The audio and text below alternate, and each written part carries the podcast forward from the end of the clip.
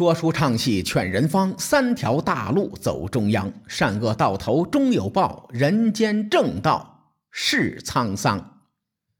书接前文，上回咱们说到，孙膑接待了一位名为丁乙的同乡，此人并非丁乙，而是庞涓的心腹手下徐甲。当日。庞涓套出孙膑的身份来历，便冒充孙平、孙卓写了这封信，又叫徐甲冒充齐国客商丁乙送给了孙膑。孙膑自幼与兄弟分离，早就忘了他们的笔迹了，因此呢，就信以为真。庞涓骗得孙膑书信，于是便模仿其笔迹，将后两句改为：“小弟今日在魏国为官。”但心怀故国故土，不久便会设法归去。倘若齐王不弃，小弟自当尽力侍奉。这封信在手，庞涓心里头算是有底了。他赶紧入朝拜见魏惠王。他将篡改之后的信呈上去，说：“大王啊，孙膑这小子果然有背叛之心。这几天他与齐国使臣私下沟通，您看看这封信吧。”这是臣从齐国使臣身上搜出来的，孙膑亲笔密信。魏惠王看完，肺都快气炸了，就问庞涓：“孙膑怀念故里，难道是因为我对他不好吗？”庞涓回答说：“大王，这跟您一点关系都没有。孙膑的祖父孙武曾经做过吴国的大将，最终……”不还是回齐国了吗？谁会忘记自己的故乡？是这个理儿吧？即使您重用孙膑，这小子还是心怀故土，一定不会替魏国效力的。况且他精通兵法，才干不在微臣之下。一旦他被齐国启用，必会与魏国争锋。他可是咱们的心腹大患呐！依臣之见，不如将他……嗯。一刀宰了吧！魏惠王有些犹豫。孙膑应我的邀请前来，现在他只是有这个心，罪不至死。如果贸然将他杀了，我是担心人言可畏呀。庞涓说：“大王宽厚仁慈，是明君呐。不如这样，微臣再去劝劝孙膑。”如果他愿意留在魏国，大王可以重重的加封于他；如果不愿意留下，那大王就把他交给臣来处置。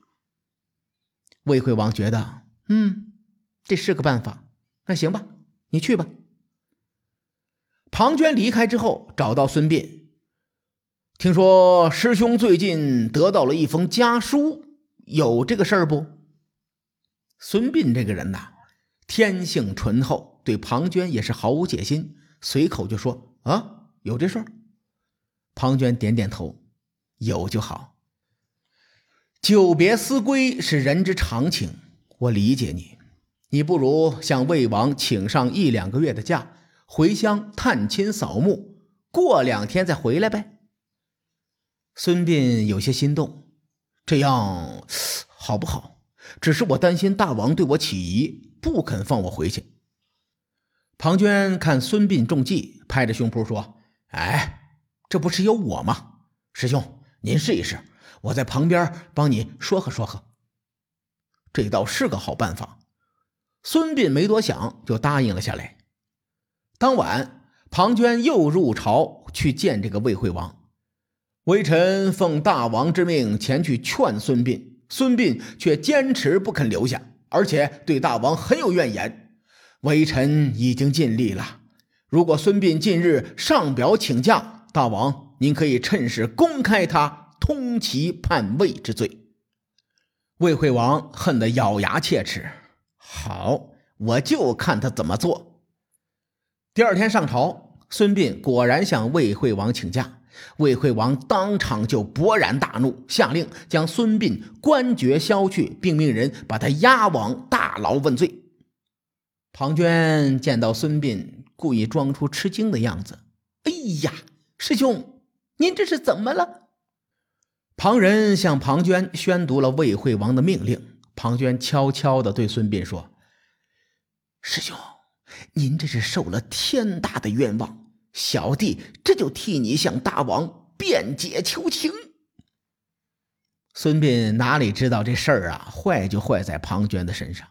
庞涓乘车去见魏惠王，说：“大王。”孙膑虽犯有与齐国私通之罪，但罪不至死。依臣之见，不如将他的膝盖骨剔去，再在他的脸上刺上字，让他变成废人，终身不能返回齐国。这样一来，大王既能免受世人议论，又能除去心中之患，岂不两全其美哉？庞涓想弄死孙膑。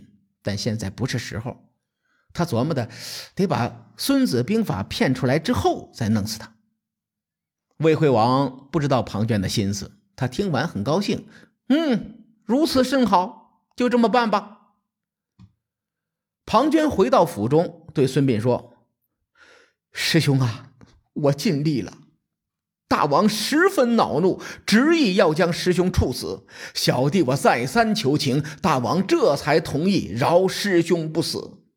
但是他说，必须要剃去师兄的膝盖骨，还要在你的脸上刺字。这是魏国的国法，小弟也无能为力呀。孙膑无奈叹气。唉，我下山前，老师曾说我会遭人残害，但并非大凶大难。今日我能保住性命，实在多亏贤弟相助啊！哼，我忍了。来吧。庞涓将孙膑绑住，叫来刀斧手，挖去了他的膝盖骨。孙膑疼的是一声惨叫，昏倒在地。庞涓。又让人在孙膑的脸上刺下“私通外国”四个大字。孙膑半天才醒过来，庞涓就猫哭耗子假慈悲，用刀疮药敷在孙膑的膝上，亲手为他包扎，然后又让人把他扶入书房。一个月之后，孙膑伤口愈合，但因为失去膝盖骨，两腿无力，不能行走，只能盘腿而坐。孙膑成了废人之后，依然受到庞涓一日三餐的供养，心中很是过意不去。庞涓见机会成熟，要求孙膑将鬼谷先生注解的《孙子兵法》传给自己。孙膑一想，也是啊，以他现在的身体，基本上就是告别沙场征战了，留着《孙子兵法》也没什么大用，便答应了庞涓。孙膑写了不到十分之一。庞涓就猴急猴急的问侍奉孙膑的家仆程儿：“孙膑什么时候能写完呢？”程儿回答：“先生两腿不方便，每天最多只能写两三段。”庞涓听完大怒：“这要写到什么时候？搞不好孙膑能写到送我走，你多催着他点啊！”程儿觉得很奇怪，就偷偷的问庞涓身边的人。庞将军怎么催得这么紧呢？对方的回答说：“嘿，你这孩子还是太年轻了。将军表面对孙先生恭敬有加，心里对他恨的是咬牙切齿，留下他的性命就是为了得到这部兵书。孙先生将书写完之日，便是他丧命之时，你千万别泄密啊！”程耳原本就很同情孙膑，听完之后更是于心不忍，就把这个消息悄悄的透露给孙膑。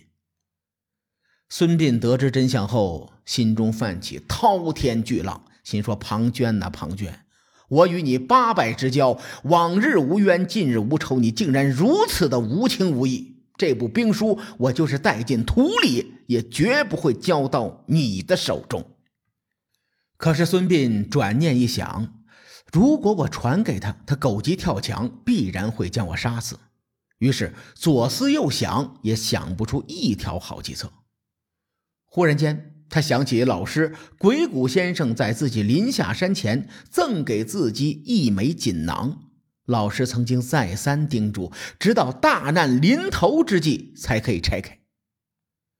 如今已经到了山穷水尽之时，再不看，明年自己坟头上的草就一米多高了。